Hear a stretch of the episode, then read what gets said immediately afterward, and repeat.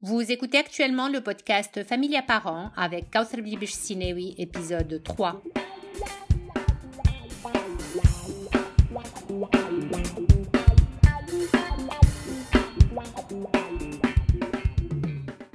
Bonjour, je suis votre coach familial, Kauser Blibish Sinewi, et ceci est le troisième épisode de mon podcast Famille à parents. Aujourd'hui, on va parler de discipline. La discipline est quelque chose qui, dans ma pratique de coach familial, revient très souvent. Les parents la mettent très souvent sur la table, et elle revient plus ou moins de la manière suivante à chaque fois. Que dois-je faire à mon enfant qui se comporte de telle manière? Je l'ai puni, mais je crois que la punition n'a pas marché. Ce n'était pas assez. Il est borné, ça ne lui fait rien du tout d'être puni, je crois qu'il me défie. J'ai essayé les cris, de l'envoyer dans sa chambre, de le priver de jeu, de le priver de sortir, rien n'y fait. En résumé, la discipline, la notion de discipline est très souvent associée au contrôle et à la punition. C'est curieux parce que le mot discipline revêt plusieurs sens. Si je me réfère au dictionnaire Larousse, on parle surtout de soumettre quelqu'un à un ensemble de règles, de le plier à une discipline intellectuelle ou morale, mais aussi on trouve le mot éduquer. Si l'on revient à l'origine du mot latin, on retrouve la même chose, mais de façon plutôt inversée. On parle surtout d'instruction, d'éducation, de doctrine, d'enseignement, de science, et enfin d'habituer à se conformer à quelque chose.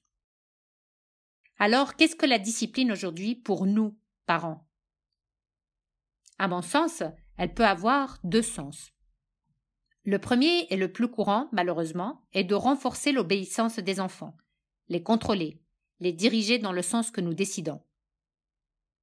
Très souvent, nous aurons alors recours à des techniques qui vont forcer nos enfants à nous écouter et à nous obéir, en punissant, en privant de quelque chose, en confisquant leurs jouets ou leurs affaires, en les enfermant dans leur chambre, en les traitant mal, en leur criant dessus, en leur disant, en leur disant des mots qui blessent.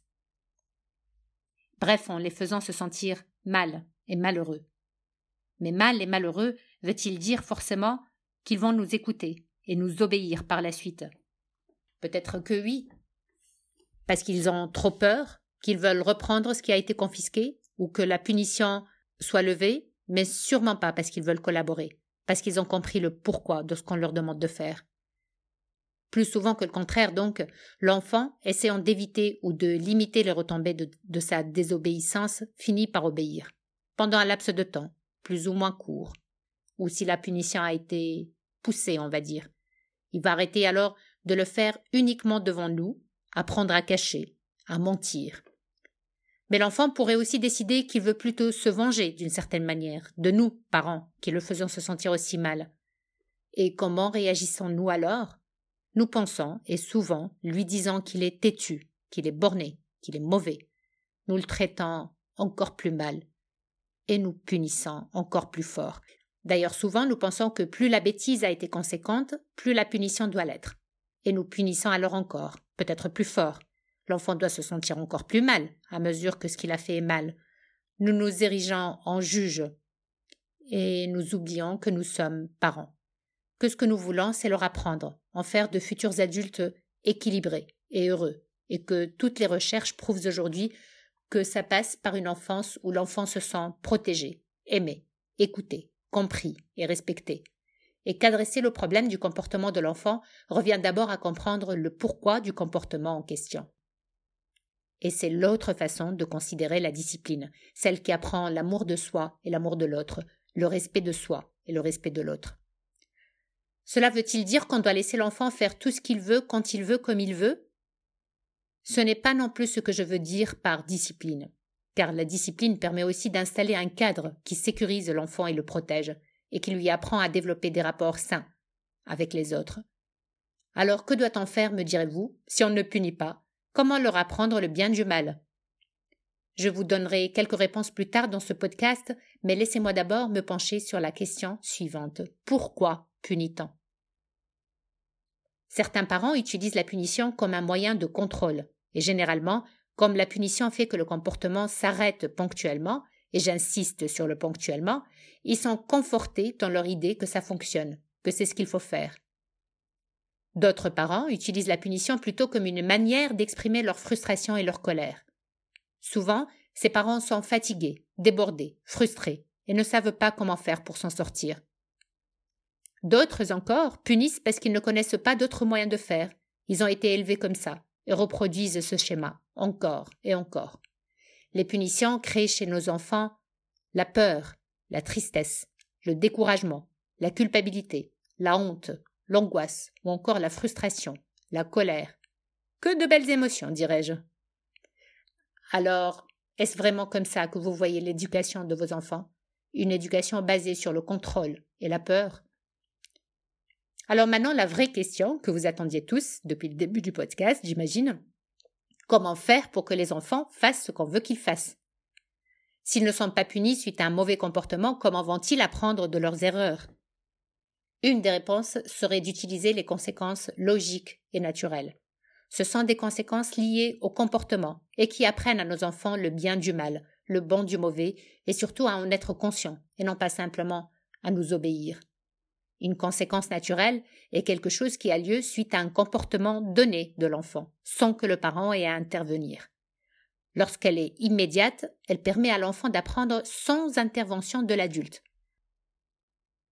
Par exemple, l'enfant qui lance son jouet violemment et qui finit par le casser, la conséquence naturelle est le jouet cassé, que, soit dit en passant, le parent ne devrait pas chercher à remplacer, en tout cas pas rapidement.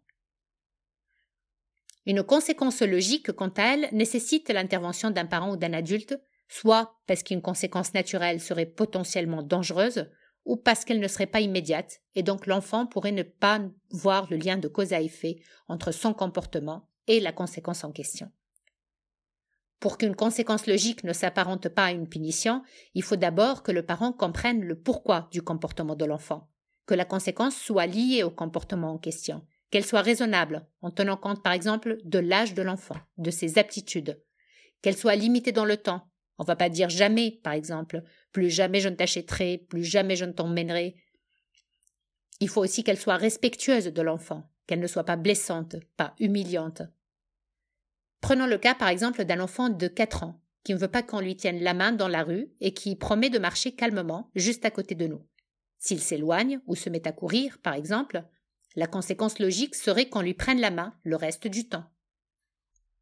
Un enfant, par exemple de 6 ans, qui a mis le désordre partout dans la maison en cherchant un jouet. La conséquence logique serait qu'il range par lui-même le désordre qu'il a provoqué peut-être en l'aidant un peu ou le guidant au début, et en le laissant faire seul ensuite. Un autre exemple serait l'enfant qui ne finit pas son déjeuner parce qu'il veut aller jouer et qui, bien avant l'heure du goûter, donc, a faim. La faim est la conséquence naturelle, me direz-vous, c'est pas logique, c'est naturel, au comportement de l'enfant, c'est vrai. Mais comme la conséquence n'est pas immédiate, l'enfant peut avoir du mal à établir les liens de cause à effet. Il serait alors judicieux que l'adulte trouve le moyen de l'aider à voir ce lien, en le prévenant peut-être lors du déjeuner qu'il aura faim et qu'il n'aura pas d'encas. Maintenant, j'ai parlé de conséquences, mais je n'ai pas parlé de l'autre côté, que je vois aussi souvent dans ma pratique de coach, le syndrome de l'enfant roi. L'enfant à qui on cherche à éviter les conséquences naturelles, et souvent à les réparer.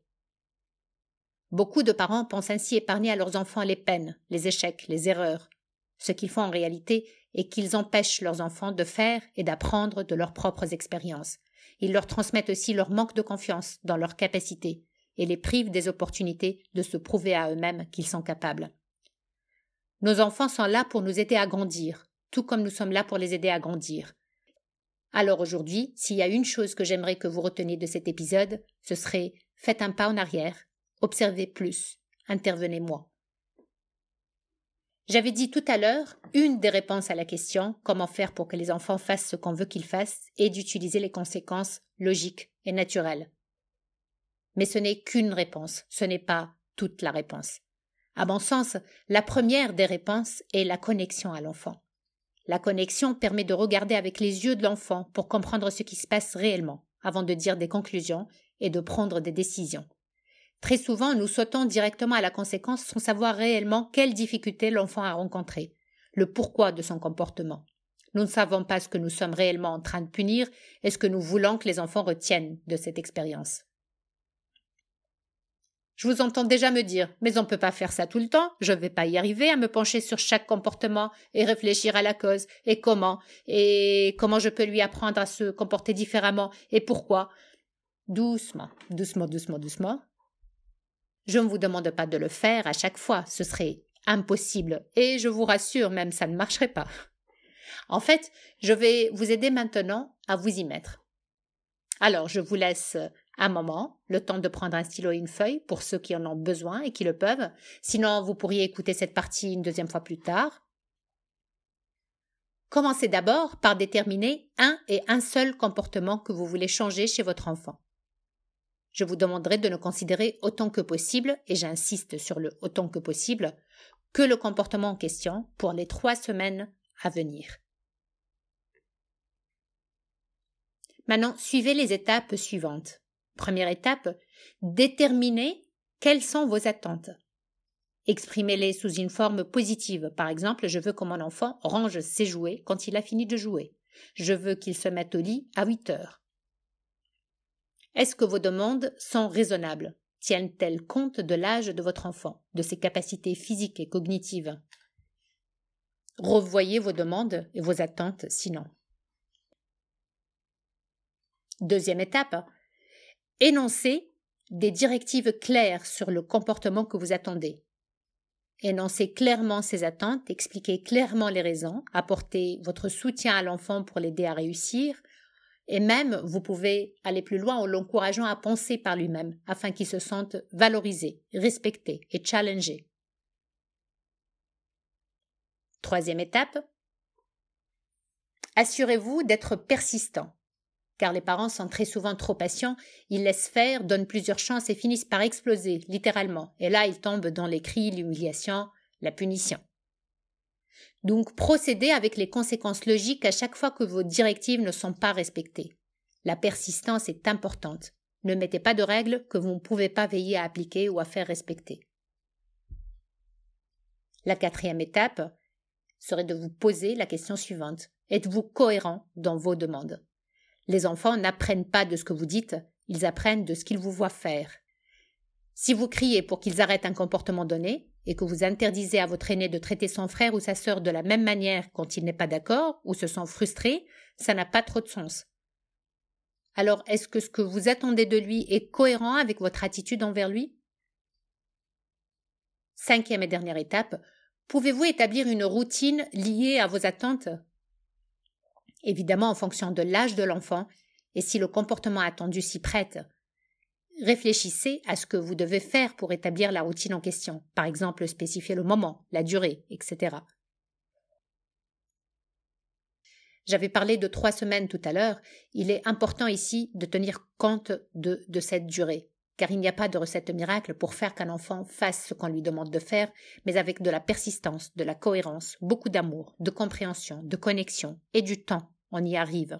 Parole de coach. Commencez aujourd'hui. Ne vous découragez pas en un jour. Ça vous a pris des années à essayer des choses dont le résultat ne vous satisfait pas. Pouvez-vous prendre plus de temps aujourd'hui et essayer un peu plus longtemps avant de dire que ça marche ou pas? Nous arrivons ainsi à la fin de ce podcast. Merci de nous avoir écoutés. Ce podcast est publié sur iTunes, sur notre page Facebook Familia Coaching Plus et sur notre site web familiacoachingplus.com. Nous avons aussi créé un groupe Facebook Familia Parents. N'hésitez pas à le rejoindre pour ceux qui veulent aller plus loin et discuter du contenu du podcast. C'était votre coach familial, Kausar Bibish Sinewi. N'oubliez pas de me rejoindre jeudi prochain pour un nouvel épisode du podcast Familia Parents. D'ici là, portez-vous bien.